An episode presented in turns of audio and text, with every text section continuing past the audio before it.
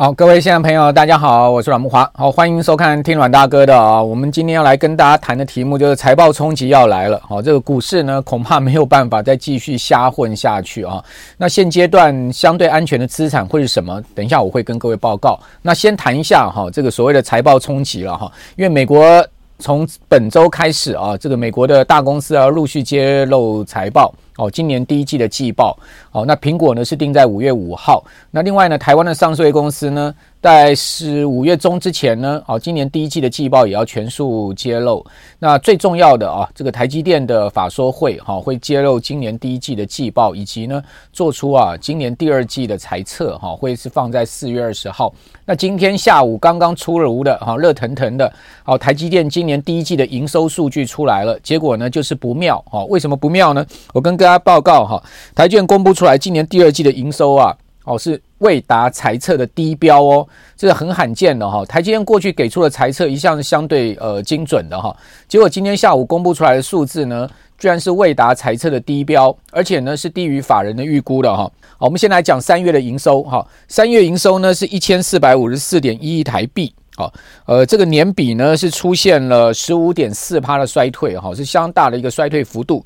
那另外呢，月比哈，就是三月的营收跟二月比哈，也月减了十点九趴。好，那三月的营收呢是创下十七个月的新低哈，一年半来的新低。那季因为三月营收出来之后，我们可以统计出来整个第一季的营收。台建第一季的营收是五千零八十六亿新台币哈，折算是一百六十七亿美金左右。好，这个季减的幅度啊，跟去年第四季的营收高峰比啊哈，季减的幅度高达百分之十七点八哦。好，另外呢，年比也仅仅只能小增了三点六趴了，所以呢几乎不成长。但是三月的营收已经出现。年月双减的状况，哈，好，那低于这个法人的预估五千两百五十五亿，而且低的相当多，哈，这个法人估是呃五千两百五十五亿，哈，但公实际公布出来整个第一季的营收呢是五千零八十六亿，最主要是因为三月的营收啊，好出现了一个大幅的不如预期的一个状况，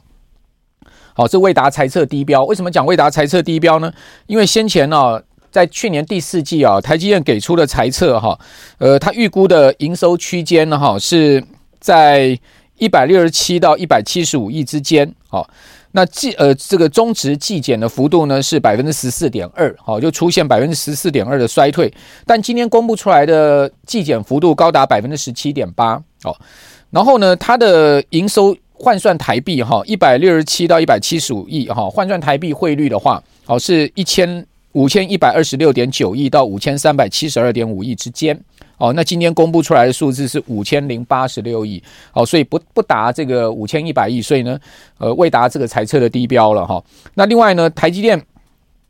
呃，今年第一月呃一月份的哈，它的营收是两千亿，哈，两千亿月增三点九趴，年增的幅度百分之十六点二。二月的营收呢就降到一千六百三十亿，因为二月有一个季节性因素，农历年，好，这个当然季节性因素，所以我们暂时呃不去这个呃过度的严苛要求它了哈。那呃二月的营收呢月减十十八点四趴哈，但是仍然是年减十一呃年增十一点一趴哦，所以。呃，到二月都还是继续年增，但三月哈、果然不行了哈、三月的营收呢出现了年月双减，而且年比减幅高达十五点四趴哦，掉到一千四百五十四亿哈，一千四百五十四亿，比二月哈、工作天数少好好几天了哦，这样的一个营收还来低哈、可见台积电的接单哈、哦、确实在动能上面是有问题了哈。那四月二十号，台积电要举行法说会，哈，会给出今年第一季的这个财务报表，哈，同时呢，展望今年的第二季，哦，我想这个法人呢，哈，应该会针对哈，现在目前全世界景气的情况，整个半导体的周期啊，哦，对台积电，啊，这个投出很多的问题了，哈，那不然怎么讲？就是说，我们可以看到，现在目前整个全世界的这个半导体，哈，呃，进入到第二季之后，哈。恐怕会严格受到哈这个财报的考验。今年第一季费半指涨很多啊，这费半的三十成分股所组成的费半指数哈，呃涨了二十八趴之多。好，那进入到第二季还能再继续大幅的上升吗？好，这个我看这个困难度不小哈，因为呃从三星到台积电哈，这全世界的半导体的龙头公司啊，都告诉你哈，现在目前的营运状况可以讲说是非常艰困的哈。好，那这个是下午很重要的一个数字哈。首先跟各位报告，我想这应该会影响到这个台股明天的行情了哈。那另外呢，我们来讲一下整个第二季哈。经过第一季哈，全球股市的大涨哈，比如台台股来讲哈，加权指数涨了一千七百三十点啊，这涨幅达达到百分之十二点二。哦，这个涨幅居亚股之冠哈。那另外，美国四大指数涨幅最大，我刚刚跟各位报告就是费城半导体指数涨了二十八趴。另外呢，次之的是纳斯达克指数涨了十七趴。好，标准普尔五百指数涨七趴，道琼工业指数呢涨幅不到一趴。哦，但是呢，它基本上还是一个微幅上涨。哦，所以美国四大指数以科技股领衔呐，在今年第一季是大幅的上升，但第二季马上我们要遇到了什么？第一个，美股的财报本周开始了哈。呃，现在目前市场预估啊，Refinitiv 预估啊，哦、会衰退七趴。去年第四季哈、哦，美国的呃大公司的整个呃盈利哈、哦，已经衰退了一趴了。好、就美国的这个标准普尔五百企业哈、盈利去年第四季衰退一趴，微幅衰退。好、那今年第一季呢，啊、会出现更加剧的衰退哈、会达到七 percent。好、是现在目前我们看到 Refinitiv 的一个预估。好、那那当然最关键。有关台股的哈，就是五月五号哈，苹果的这个财报哈，法说会好，五月五号呢也会关系到很多陆股哈，大陆股票的这个瓶盖股哈相关的一个呃走势，我想应该都会在五月五号的前后哈出现变化。好，台积电法说会四月二十号，好，这我刚刚有跟各位报告。那另外呢，法人估计哈，四月呃。法人估计营收原本衰退的幅度是十二趴哈，第一季，但是呢，季比今天出来数字衰退十八点七趴，这明显哈大于法人估计的一个情况。哦，那第二季啊，这个法人预估还会较今年第一季的水准呢再衰退八趴。哦，那所以看起来哦，台积电现在目前的状况啊是差于啊这个。法人的预估的哈，另外呢，这个第二季还有五月初联准会，哈，会不会再升息？哈，如果升息，大概是一码。现在目前看到啊，这个 Fed Fed Watch 哈，现在目前出来的一个数字，升息的几率现在目前重新上升到百分之七十了哈。为什么呢？从呃先前不到百分之五十的几率上升到百分之七十，因为上周末好公布出来的非农业就业数据 Non-Farm Payroll 哈，美国的失业率是往下滑的哦。它并没有上升，它是往下滑。三月的非农出来的数据哈，虽然不好哈，二十三万六千人，但是呢，不好中它还略微好于预估值，预估值是二十三万哈。那同时我们看到在呃前一个月的数字呢是三十一万一千人哈，所以从三十一万掉到二十三万哈，但是还略微好于预估值哈。那失业率呢，则是从这个前一个月的三点六掉到三点五哈。那掉到三点五，另外呢，我们看到劳动参与率上升，哈，劳参从六十二点五趴上升到六十二六十二点六趴，上升了零点一个百分点，哈。那就业跟人口比呢，也上升到百分之六十四六十点四，哦。那另外在时薪的部分，哈，平均时薪的部分年比增幅四点二。啊，估值四点三，所以低于估值哈。另外呢，前一个月的这个年比的时薪增幅是四点六，好，所以呢低于前值，代表美国的薪资啊，在呃在调升的一个情况下有放缓的一个迹象。这当然跟景气有关了哈。好，那这个是呃整个非农业公布出来的状况，因为失业率下滑嘛，哦，而且呢就业情况没有市场想象这么差，好，不像 ADP 公布出来哇，只是十十只有十四万两呃五千人，哦，这么差的一个数字。哦，所以呢，在非农业公这个数字公布出来之后，我们看到了这个美债殖利率往上升哈，因为上周五哈，美国股市休市，但是债市是有交易半天的，美债殖利率往上升，好，美债殖利率往上升，呃，显示什么？显示市场预期联准会五月升息的几率会上升。果然哈，Fed Watch 出来的资料哈，看到是升息的几率从五十趴抬到七十趴了哈。好，那我们来看到刚刚谈到台积电的营收。事实上啊，半导体哈是现在目前全世界哈最主要哈整个经济在成长的动能。那如果说半导体整个销售大幅的下滑的话，哦，我们对整个经济的这个动能哈在看法上面就会更趋保守。各位可以看到哈，全球半导体二月哈整个销售是大幅的下跌。哦，这个数字也很值得参考。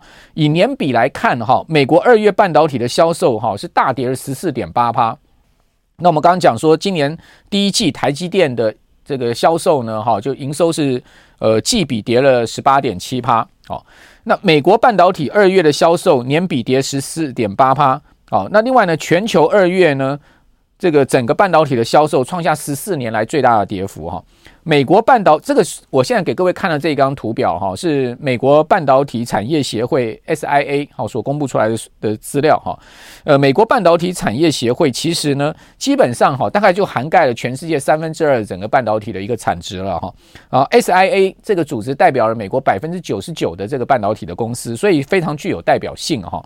那在我们看到实际数字的部分，二零二三年二月，就今年二月，全球半导体的销售哈掉到三百九十七亿美金，好，一月呢是四百一十三亿，所以月比衰退幅度四趴，年比衰退的幅度呢更高达了十四点八趴，好，年比呢从呃前一年的五百亿美元的销售金额哈掉到了呃只有这个不到。呃，掉到了，掉到了这个，我们刚刚讲不到四百亿，三百九十七亿，哦，所以呢，衰衰退的幅度呢是创下零九年来最大的一个衰退幅度，这衰退的非常的多哈。好，所以从这呃这些数据来看，整个各位可以看到这张图形哈，呃，这样子的一个衰退就代表什么？代表整后面的景气哈。似乎哈还有很大的对这个上市公司的股价的考验，好，那这个景气其实从半导体已经看到这样的一个端倪哈。那另外呢，美国经济衰退哈，我个人觉得已经进入到一个倒数计时了哈。各位看到这张图是这个呃所谓联总会主席鲍尔最重视的的这个国债殖率的一个利差图，他最重视什么？他最重视哈这个三个月期的国库券好跟十八个月期的这个国库券，这个 T bill T bill T T B 哦好这这两个利差。大家看到现在目前的利差高达将近两个百分点，好，就是将近两百个 BP 啊，呃，实际的利差已经达到一百七十个点，好，一百七十个点是非常大的一个利差，至少是这个呃两千年以来没有看过的这么大的一个利差，而过去。各位看到哈，三个月期的国库券跟十八个月期的国库券之间利差哦，只要出现了一个负利率，好倒挂的一个状况，好基本上后面经济都是要衰退的，好你可以看到很明显倒挂后面经济就要衰退，更何况现在目前的利差高达一百七十个点，好所以从这个呃国债的这个倒挂，好这个三个月跟十八个月期的国库券的利差，你可以看到美国后面经济真的已经进入到呃衰退的倒数计时了哈。那刚刚谈到这个非农业就业数据，你可以看到其实这条黑色线。的趋势线哈，它其实是慢慢在往下掉，哦，显示美国的就业市场啊，尽管并不是太差，但是呢，它已经开始在趋弱，这是一个不争的事实。连迪士尼啊、哦 Netflix 啊这些呃服务业都开始在裁员了，你就知道说，美国的这个就业市场已经开始在松动，哦，它从过去的科技产业已经进入到所谓服务业这个领域哈，那进入到服务业，那就真正的这个失业的开始哈。那另外我们再来看一下是非农的时薪放缓，我刚刚有跟各位报告，你从这个蓝。蓝色的这条线走势，也可以看到这样的一个趋势。好，那还有呢？这次三三月开始爆发的美国区域银行的危机啊，好，这一连串的倒闭哈，三 S 银行的倒闭啊，事实上啊，已经造成美国金融业自己本身的去杠杆哦。这个去杠杆哈，其实呢，对景气会造成很大影响，因为大家都知道，其实美国的银行啊，最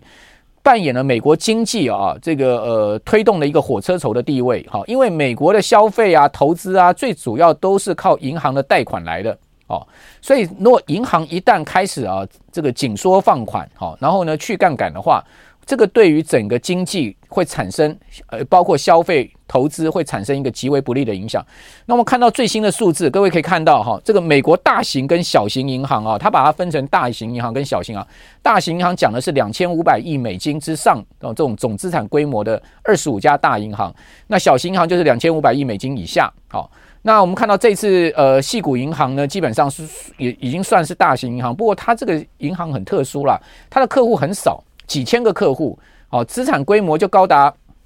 两千多亿美金啊！最主要，它就是靠一些非常有钱的大客户，好，这种创投啊，哈，或者说呢，呃，VCPE 这样子的公司啊，把资金汇集在这个银行里面，有点像是私人金库的角色了。好，那撇开矽谷银行来讲，哈，我们讲美国的大银行跟小银行，现在所有的 total loan，哈，就是这个所有的贷款的部分，各位看到这个柱状图，连续两周大幅向下，就是说它贷贷款大量的在减少。好，美国的银行贷款大量在减少，就代表银行开始在雨天收伞啊。讲一句白话，叫雨天收伞，就是去杠杆。好，银行开始呢在做自我的呃授信的管控跟紧缩。可以看到，这至少是两千年来最大的哈，这个两连续两周的贷款减少。你看这个柱状图往下，没有两千年来没有这么大的一个呃柱状图往下的一个状况。哦，那这告诉你什么？这告诉你，其实美国后面哈，在呃金融紧缩的一个情况之下，哈，从银行端开始的金融紧缩，它会是非常有效的一个紧缩，它是一个立竿见影的紧缩，它对经济包括消费跟投资会产生很直接的一个影响哈。那到底它的贷款减少多少呢？过去两周各位看到它的贷款总计减少了一千零五十亿美金啊。哦，这是一个非常大的呃减少金额，它是一九七三年，对不起，还不是两千年。我们今天这个表哈还没看到这么久之前，它已经是一九七三年来最大的一次啊，这个美美国商业银行的贷款的一个呃减缩减缩的一个情况。那除了贷款减少，存款也在流失。事实上，美国的这个商业银行不管大小型哈，它的存款已经连续十周哈开始在流失了。哦，那直到呢三月爆发矽谷银行问题之后呢，它的存款流失。更以一个急剧加速的速度在进行，哦，我们看到它的存款流失是连续十周，一周啊，矽谷银行过去一周爆发这样的一个状况，它存款可以流失了六百多亿美金哈，所以呢，不不单是呃放款在减少，存款在流失，好，双头紧缩的一个状况，所以这是从呃金融机构的角度来看哈，这个对后面的经济也会产生不利的影响。好，所以联准会就算呢，因为这次呃非农业就业数据哈，失业率下滑，而而在五月升息一码之后，它也升不动了。好，大概应该利率已经到高点哈。那到高点哈，那美国联准会到底有多快会降息？哦，这个过去也有平均数可以看到哈。我们看到这张图表上面，它讲回到一九八四年哈，美国联准会哦，这个从升转到降，它中间会有一个所谓利率停留的一个时间。那这个利率停留时间到底是多久呢？我们用这个平均算术平均数来算，或者说呢用中位数来算啊。大家知道中位数跟算术平均数是不一样的哈。算术平均数全部加起来去除以除以那个呃这个呃基期基数，好，那叫算术平均。中位数的算法是另外的算法。好，大家看到，如果我们以以这个中位数来算，好，大家这个呃黄色线是中位数，它停留大概六个月的时间，它就会降息。那算术平均呢更短，好，算术平均大概是六周。好，六周就会降息。好，所以不管六周啊，六个月，反正呢，为什么市场预估呢？今年底之前联准会一定会要降息。好，最主要原因就是从过去啊，联准会从利率上升到下降周期啊，可以看到了这样的一个平均的一个状况。好了，呃，上个礼拜五啊，我个人的这个自讲的一个部分讲了这张图啊，实际上是有错误的部分，所以我今天特别哈再重新讲一下，让各位哈了解好这张图所代表的意义。好，那我们来看到。联准会降息啊，好，是不是股市就欢腾了？好，股市呢就这个呃要大涨特涨来庆祝啊？事实上是不，是不一定的哈，不不不必然这之间之间有一个绝对的关联性。怎么讲呢？各位可以看到哈，这个呃，我现在圈起来这个地方哈是联准会的利率，哈，就非方瑞，好，它的联邦基金利率的一个位置，哦，那时间都写在前面，好，比如一九七四年的五月一号。好，是联准会在那一波段哦升息周期的最后一次升息。呃，如果我们讲最后一次升息的话，那大概今年来讲，这个升息循环就是今年五月，就是最后一次升息。好，当然一九七四年五月一号是它的最后一次这个升息。然后呢，它的利率呢，当时是升到十三趴。好，那之后呢，道琼斯哈，在这个升息完之后，利率停在高点，好，或者下降，好，在三个月跟六个月的时间呢。它都是下跌的，你可以看到它跌了十点三趴，好，六个月跌了更多，二十二点八趴。这是在一九七四年，一九八零年的三月三号，好，利率更高二十趴。那时候鲍沃克哈，保罗沃尔克当联总会主席，因为那时候是一个恶性通膨，好，跟现在目前的状况是一样，好，一样是这个呃所谓能源所引发的一个恶性通膨，好，物价大涨，好，能源危机，第二次的能源危机，好，在呃一九八零年爆发，好，大家发现那时候呢，呃，三个月后哈。一九八零年的三月三号，好，最后一次升息，三个月后，刀琼斯跌了零点四趴，但是呢，六个月后它是涨九点二趴。好，那一九八一年呢，好，他又把利率哈降下去之后，在一九八零年哈三月最结束完升息之后呢，利率降下去之后，他又再一次拉高到二十趴。我记得那时候第一波大概是降到十六趴左右吧，好，后来又从十六趴拉到二十趴，就连续两波利率的高点。而这两波利率的拉升，都导致了1980跟1981年美国两次的经济衰退。大家可以看到，1981年的3月8号，好，利率是二十趴，好，那在三个月后呢，股市是跌了二二点四 percent，六个月后跌更多，跌了十跌了十二 percent 哦。然后呢，一九八二年的一月四号，一九八四年的八月二十一号，同样的。哦，它后面股市三个月、六个月都下跌，哈，只有这一次，各位可以看到，哈，在一九八四年的八月二十一号之后的六个月，哈，股市是小涨三点四趴。好，那至于说通膨会不会造成股市下跌呢？过去的状况，各位也可以看到，一九八九年的二月四号，一九八五年的二月一号，两千年的五月十六号，两千零六年的六月二十九号，二零一八年的十二月十九号，那个利率。都写在后面哈，九点七五六、六点五、五点二五、二点三七五，你会发现，哎，其实，在通膨 （inflationary period） period 哈，就是说在通膨期间呢，其实呢，股市是都是涨的，就跟现在有点像哈。虽然有通膨，但是呢，股市还是涨。但去年的状况不一样，去年因为是大泡沫，好，所以它爆爆破，那时候是通膨，但是股市是大跌，好，所以市场的情况是千篇千呃千变万化，不会千篇一律的，好，所以呃这个统计数据是死的，我们人是活的，我们要活用这个统计数据。它这张统计数据告诉我们什么呢？我们我们心中要有一个呃认知了，就是说。降息不代表股市会上涨，好，这两个中间没有一个绝对的关联性，好，甚至呢，过往的经验是降息之后呢，股市通常是要跌的，好，这这倒还有一些这个历史轨迹的关联性可以去寻觅，哈，那也就是说，如果今年下半年哈联准会要降息，那肯定是经济不好，哦，经济表现很差，哦，那我们可以看到，从美国的信贷紧缩到半导体公司的这个营收不如预期，哈，包括亏损。